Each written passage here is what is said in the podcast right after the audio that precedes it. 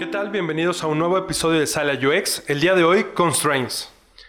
Constraints. ¿Qué son constraints? Son restricciones. ¿Y por qué es importante que utilicemos o que distingamos cuáles son las restricciones? Porque si nosotros estamos diseñando un producto y le damos libertad total a nuestro usuario, puede ser que el usuario cometa un error o utilice mal el producto y esto le dé una mala experiencia. Entonces tú al limitarlo con constraints puedes crear una mucho mejor experiencia para este usuario. Vamos a empezar explicando que existen cuatro tipos que son constraints físicos, semánticos, culturales y lógicos.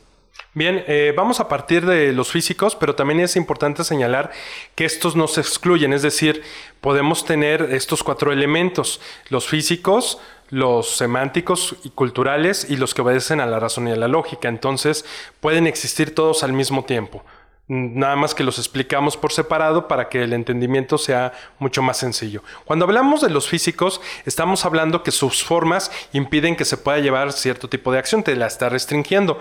Si pensamos en una alcancía, eh, la rendija que tenemos para poder arrojar ahí las monedas tiene cierta forma para que no podamos meter ahí, por ejemplo, un zapato o una mermelada en su bote o un cartucho de Nintendo, sino simplemente monedas. Claro que si nosotros hacemos un doblez en un billete, de tal forma que podría entrar, pero estamos limitando a la entrada de otros objetos. Entonces ahí es una parte del mundo físico. Si también estamos pensando cuando nosotros éramos niños, había una especie de pelotas que eran de un plástico un poco duro y que tenían formas de estrella, de círculos, de rectángulos, de cuadrados. Y nosotros teníamos que buscar este objeto que yo recuerdo que era como de color amarillo y tenía que ubicar eh, la estrella en la forma de la estrella y solamente ahí podía entrar. Entonces está limitando y le permitía un aprendizaje a los niños. También sería el ejemplo de los juguetes de Lego, que por sus formas te permite entender cómo se van a acomodar los ladrillos y en general cualquier elemento de esta juguetería o de, esta empresa que se dedica a los juguetes permite que haya eh, el entendimiento de cómo son el acomodo de las cabezas, de los brazos y cómo van a ir embonando. Entonces la parte física te ayuda a que no se cometan errores o se limiten los errores. Ok, ahora vamos a pasar a los semánticos. Los semánticos son aquellos que se entienden por el significado de las cosas, de las palabras, de signos, símbolos. Mm, un ejemplo de esto es si yo voy a un restaurante y quiero ir al baño, voy, veo las dos puertas que están casi siempre juntas y solamente por el símbolo que está pegado en la puerta de un hombre, yo sé que puedo entrar a ese y que no puedo entrar al que tiene el símbolo de la mujer pegado. Eso está haciendo un constraint semántico porque por el puro significado sé a cuál sí puedo pasar y a cuál no. Estos también podrían ser por colores, ya sea azul y rosa, también se acostumbra en algunos lugares. O el baño de hombres es el hombre, el símbolo del hombre de color azul y el símbolo de la mujer de color rosa en el baño de las mujeres. Esto también puede ser por cosas culturales. Que ahí se vuelve interesante porque cuando pensamos, por ejemplo, cuando hablabas de los baños y ver la figura humana, pues simplemente es un trazo que simula a un ser, a un ser humano o a un hombre. Entonces ahí estaría con el valor de un signo, pero cuando nosotros le damos o lo ponemos en un lugar como el baño, viene toda la connotación cultural que significa que sea hombres. En algunos casos a veces no utilizan ningún elemento visual y solamente ponen la palabra hombres y en otro mujeres. Pero si estamos hablando de personas que no son del contexto de la misma lengua, tal vez puede prestarse a la confusión y lo puedes fortalecer con los colores como lo estás mencionando. Aquí nos gusta de repente comprar por internet en Amazon, en, Mercado Libre y las cajas que nos llegan, dependiendo de los productos que pedimos, por ejemplo, cuando son pantallas, tienen ahí marcado una copa que nosotros culturalmente atribuimos que esa copa que está dibujada, pues simbolizaría una copa de cristal eh, que es frágil. Y entonces los productos, cuando vienen así, significa que deberían los repartidores darles un trato mucho más delicado porque el producto que viene dentro puede ser un producto que tiene la capacidad de romperse fácilmente o que hay que cuidarlo demasiado. Entonces, eh, estaríamos hablando que este elemento visual que es la copa es parte de la semántica, pero culturalmente nosotros una copa pues puede, podemos pensar que es para beber, para poner un líquido ahí. Sin embargo, eh, cuando está en este elemento que es una caja de cartón, está indicando que el objeto es frágil. Algunos incluso ponen la copa como si hubiera tenido una caída y está rota. Entonces, te, culturalmente te indica que tienes que tener cuidado con el paquete. Semántica y elemento cultural en los constraints casi siempre va muy unido. Y es ahí donde también vamos al cuarto tipo, Poncho. Y bueno, el último tipo de constraints que hay son los lógicos. Estos son, como su nombre lo dice, lo más lógicos, que es por la percepción que tú tienes del objeto, por las características físicas o lo que tú puedes ver si es un producto digital eh, en el objeto que estás viendo. Este, el ejemplo más básico que es el que mencionabas hace rato de el cubito en el que puedes meter figuras. Si yo veo que es un cilindro y puedo insertar la figura del cilindro, sé que no va a entrar por el que tiene la forma de la estrella o el que tiene la forma del cubo.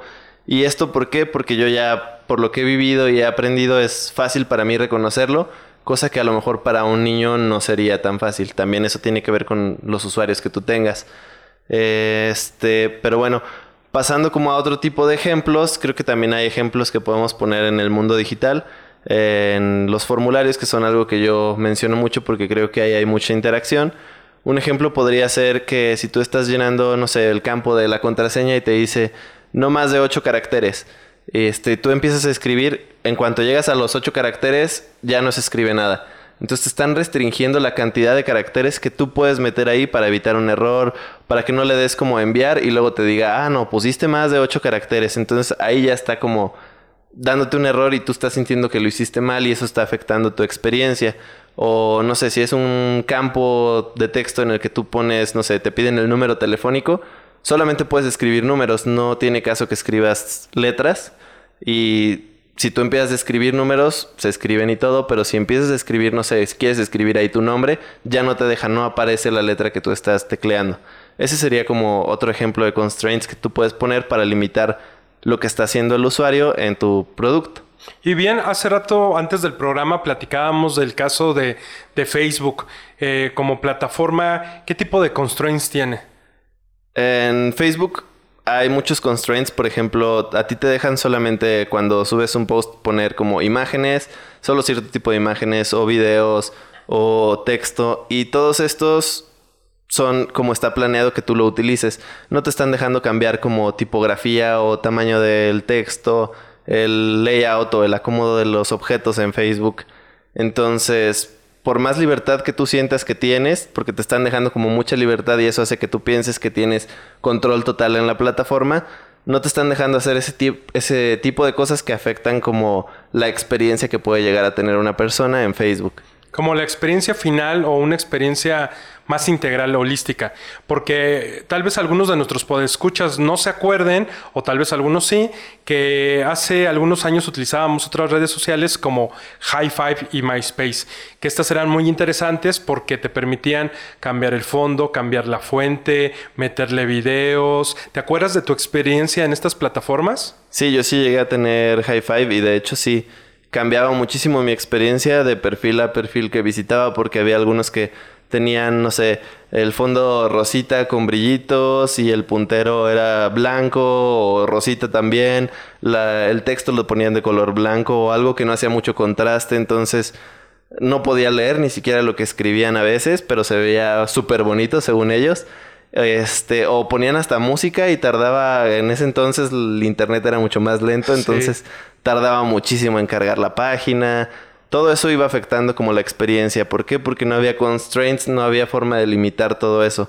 Que yo creo que estuvo pensado que fuera así, darle toda la libertad, pero es ahí cuando vemos que también puede llegar a tener problemas con la experiencia, cosa que Facebook no pasa. Trata de hacerlo mucho más uniforme, homologar toda la experiencia del usuario. Bien, Poncho, pues creo que, que con esto terminamos el día de hoy. También hay que recordarles a los podescuchas que estamos en las redes sociales. Sí, en Facebook y Twitter estamos como Sala UX Podcast y en Instagram como Sala UX. Recuerden darnos follow en cualquier plataforma que nos escuchen, ya sea Spotify o Apple Podcast o donde nos hayan encontrado. Este, y pues escribirnos. Y nos escuchamos para la próxima. Bye bye. Hasta luego.